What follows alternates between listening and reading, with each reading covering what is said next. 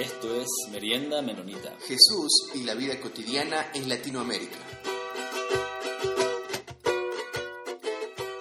Hola con todos y todas. Este, gracias por estar aquí con nosotros de nuevo. Um, hoy tenemos un tenemos otra persona que nos va a estar ayudando con esta discusión, estas charlas sobre cómo seguir a Cristo en, en, nuestras vidas. Y desde luego siempre estamos enfocando desde una perspectiva más latinoamericana, pero estamos interesados en, en cualquier tipo de, de, de, comentarios, de charlas, para fomentar esta discusión de cómo podemos seguir a Cristo, porque sabemos que se, esto, hay personas en todo el mundo que están en este caminar con, con nosotros. Pero entonces hoy tenemos a Dionisio Weiler, um, que ha trabajado por muchos años um, en España y quiero que, que, él se presente y que se dé y que él puede dar un poco de sobre de, de, dónde viene y de y cómo a él igual cómo ha seguido su, su caminar de siguiendo a, a Jesucristo. Por favor, Dionisio. Bueno, pero esto yo podría ocupar varias horas, pero eh, soy eh, mm, nací en Argentina de, padres que eran misioneros menonitas en Argentina y me inicié en el ministerio en Argentina y eh, después de estudiar en Estados Unidos volvimos ya con mi esposa y nuestros dos hijos mayores a Estados Unidos, donde terminé mis estudios en un seminario en, en Elkhart, Indiana. Y al acabar eso, pues fuimos invitados, la familia, a venir a España a apoyar unas comunidades cristianas que estaban surgiendo en, una especie de movimiento de renovación en el seno de la Iglesia Católica en la, en la ciudad de Burgos. Eran comunidades muy radicales, conocían algo de teología eh, anabautista porque habían invitado a, Juan Driver a, hablar en algunas oportunidades y, entonces em, vinimos con esa idea de apoyar a las comunidades que entendíamos que eran católicas en la ciudad de Burgos, en España. Cuando llegamos descubrimos que ya el arzobispo de Burgos les había echado de la Iglesia Católica eh, lo cual nos dio un poco carta blanca para con ese grupo explorar otras, formas de vida eclesial y al final acabamos haciendo una iglesia que se llamó durante muchos años menonita y ahora sencillamente se identifica como anabautista. Eh, al cabo de algunos años, donde ejercí de primer pastor de ese grupo, eh, dejé el, el, ministerio local en manos de españoles, eh, eran, todos jóvenes en aquel entonces. Y desde el noventa y pico me he dedicado a, a, enseñar en la Facultad de Teología SEUT en Madrid, eh, siempre con el apoyo de la misión menonita en Estados Unidos. Y ya yo creo que desde mediados de los 80 empecé a, escribir, bueno, siempre he escrito, pero escribir, publicar libros. Eh, llevo una docena o más de libros, yo pierdo la cuenta de los libros que he escrito y publicado. Y no sé qué más decir, porque eh, la vida... Ah, bueno, debería mencionar a, a mi amada esposa Connie Benson, nuestros cuatro hijos y seis nietos, de los que estamos orgullosos, es una parte importante de, de nuestra vida jubilados desde hace año y medio aproximadamente, un poquito más. Estamos disfrutando de la vida, pero me mantengo, me mantengo activo con un blog en el que escribo con cierta regularidad para que no se me acaben de atrofiar las neuronas por no por dejar de trabajar. Bueno, Qué bien. Creo que con eso ya. Excelente. Bueno, entonces, muchas gracias, um, Dionisio. Y, y quizá una de las primeras preguntas que, que, queríamos ver era ¿qué, qué pensamiento tiene, qué ideas, este, sugerencias um, nos podría dar de qué es o algo que, que el mundo latinoamericano o algunas cosas quizás que podían um, aprovechar o, sacar provecho desde, um, desde la, fe anabautista? Bueno, para mí la, la fe anabautista realmente eh, lo que tiene es que es cristianismo. Eh, yo, enseño en una, o he enseñado hasta ahora en una facultad de teología protestante, iglesias eh, eh, presbiterianas, metodistas, luteranas. Y alguna vez me han comentado alguna cosa que me han escuchado a, mí decir. Yo, Dionisio, estoy de acuerdo con vosotros los menonitas. Y yo lo que les digo es, mira, si es verdad, es patrimonio de todos los cristianos. Si lo que yo digo realmente es lo que Cristo mm, proponía, pues es patrimonio tuyo como metodista, es, cristianismo. Eh, entonces, eh, eso sería lo primero. Para mí, tal vez el, el anabautismo en su día fue muy radical por cosas que proponía, mm, por ejemplo, eh, el bautismo por decisión propia, que hoy día está ampliamente asumida por muchísimas iglesias evangélicas, pero en su día, en el siglo XVI, fue radical. Y fue radical, entre otras cosas, porque rompía con el concepto de sociedad e iglesia como una misma cosa indisoluble, inseparable. Proponía que se fuera cristiano por decisión propia y no sencillamente por haber nacido en una sociedad eh, cristiana.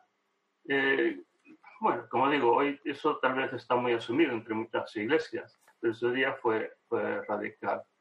Tal vez eh, lo más curioso de la tradición anabautista, ya no hablando solamente de sus inicios, sino cómo la hemos desarrollado en medio milenio de existencia, ha sido el énfasis en la persona de Jesús, no solo Cristo por su muerte mm, obteniéndonos la salvación, sino la persona de Jesús, la, la la clase de persona que fue.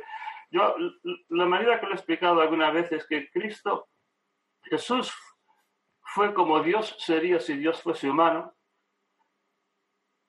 y a la vez nos enseña cómo es Dios de verdad. Eh, yo soy profesor del Antiguo Testamento y mm, realmente en el Antiguo Testamento podríamos llevarnos unas impresiones equivocadas acerca de cómo es Dios. Y Jesús realmente nos enseña cómo es, cómo es Dios de verdad. Y a la vez Jesús es un modelo para nosotros. Eh, Pedro habla en cierto momento de que, de que Jesús nos dio ejemplo para que siguiésemos en, en sus huellas. Y y entonces Jesús es como Dios sería si Dios fuese un ser humano y entonces es como Dios nos invita a ser nosotros. Esto debería parecer una verdad perfectamente asumida por todo el mundo y supongo que hasta cierto punto lo es, pero eh, quiero decir que los anabautistas solemos leer todo el resto de la Biblia desde la perspectiva de, Jesús. Eh, bueno, eso probablemente es lo más significativo de la tradición anabautista, porque eh, aunque tal vez lo más notable históricamente, lo que más se nos ha visto, es donde más visibles hemos sido, es en la, eh, los métodos no violentos con los que luchamos contra el mal y la maldad en el mundo, eh, a veces se confunde eso con una cierta pasividad, pacifismo como, como pasividad. No, no, es una. Jesús, toda su existencia estuvo luchando agresivamente contra la maldad y el mal en todas sus formas, eh, pero lo hacía con métodos no violentos. Y entonces, eh, como digo, esto es tal vez lo que más mm, se nos nota a los anabautistas, pero realmente es una consecuencia de que nos fijamos en Jesús y Él es nuestro modelo y Él es eh, eh, el filtro por el que leemos todo el resto de la escritura. Y tal vez la otra cosa sería una cuestión más bien eclesiológica. Solemos concebir y esto tampoco es único nuestro, esto es muy típico también en, ciertos sectores de la Iglesia Católica, especialmente la vida monástica. Solemos concebir de la Iglesia como comunidad. Eh, para nosotros, Iglesia no es un lugar al que se va, eh, no es los cultos, es, es, la comunidad, los hermanos y las hermanas que nos amamos, que nos interesamos unos en otros, por otros. Mm, eh, desarrollamos una vida de comunidad y de mutua solidaridad en la que cada cual reconocemos que solos no podríamos dar la talla, solos no seríamos capaces de, vivir el, Evangelio, de ser hijos de Dios que realmente hacen feliz a nuestro Papá Dios. Eh, que nos, necesitamos nosotros. Y otra vez, ninguna de estas cosas es solamente menonita o anabautista. Cualquier cristiano, yo creo que puede decir amén a todo lo que acabo de decir, pero el énfasis es tal vez lo que, lo que podemos contribuir desde la perspectiva anabautista o menonita a, a nuestros hermanos y hermanas en otras comunidades. Dionisio, eh, de lo que estás diciendo me llama la atención algo. Eh, tiene un texto pequeño que se llama Introducción a la Teología Evangélica y me sorprendió que al leerlo me encontraba que lo evangélico ahí es bastante diferente que lo que yo conocía de lo evangélico en mi contexto. Y tu iglesia, a la iglesia que presidías antes, tiene el nombre de evangélico y a veces te identificas con evangélico. ¿Qué entiendes por lo evangélico dentro de la tradición eh, menonita y de los anabautistas, también te identificas con el evangélico. ¿Qué entiendes entonces como evangélico? Sí, la palabra evangélico como la palabra cristiano eh, adolece de cierta ambigüedad por que de tanto usarlo por, tantas personas, somos tantos millones los cristianos y tantos millones los evangélicos que al final acaba siendo una, palida, una palabra un poco manida, un poco eh, desgastada por el uso que cada uno le da al significado que tiene. Eh, evangélico realmente, en su significado, eh, es algo que se conforma al Evangelio, algo que tiene que ver con el, Evangelio. ¿Qué es el Evangelio? Pues eh, las buenas noticias del reinado de Dios que se ha acercado a los hombres en Jesús y que continúa porque Jesús eh, sigue presente en su iglesia hoy eh, y sigue siendo nuestro soberano. Entonces el reinado de Dios está aquí. las buenas noticias, mm, Evangelio significa buenas noticias. entonces, eh, lo que pasa es que en ciertos contextos culturales y en algunos países, evangélico significa hasta cierto punto eso, pero especialmente da a entender una configuración de reaccionismo social, conservador, tal vez ultra conservador, eh, incomodidad con eh, la generación en la que nos toca vivir. A veces uno percibe una cierta nostalgia por otras generaciones presumiblemente más sanas y más santas y más y mejores en, en otros tiempos, cuando todo el mundo pensaba como ellos piensan. Y desde luego yo creo que Dios no es un Dios que lucha guerras de retaguardia. Él, Dios, mm, tiene un proyecto para el futuro y Dios mira con confianza el futuro. El mm, Dios no se asusta del futuro ni, ni, siquiera del presente. Ni, ni, siente Dios nostalgia por el pasado como a veces sucede. Eh, entonces, en la medida que la palabra evangélico comunica esa configuración de retaguardia sociológica, de, ansiedad ante las direcciones en las que las, las generaciones más jóvenes eh, están llevando nuestra sociedad, como si los de mi generación tampoco hubiéramos metido la pata. Eh, ese, en la medida que la palabra evangélico comunica eso, pues no me, no me identifico.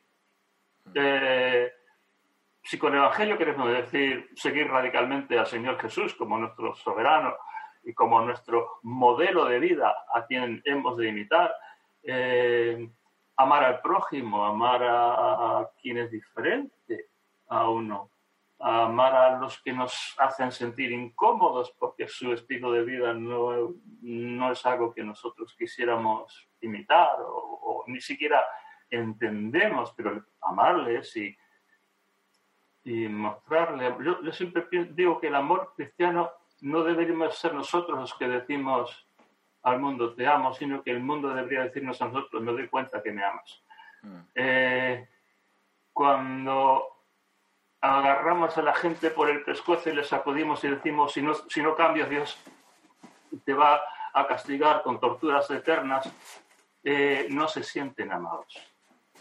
No es buenas noticias.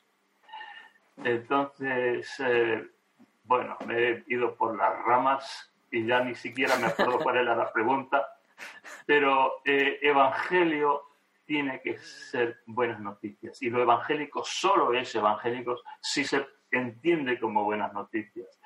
Y entonces, mm, mi iglesia es una iglesia evangélica.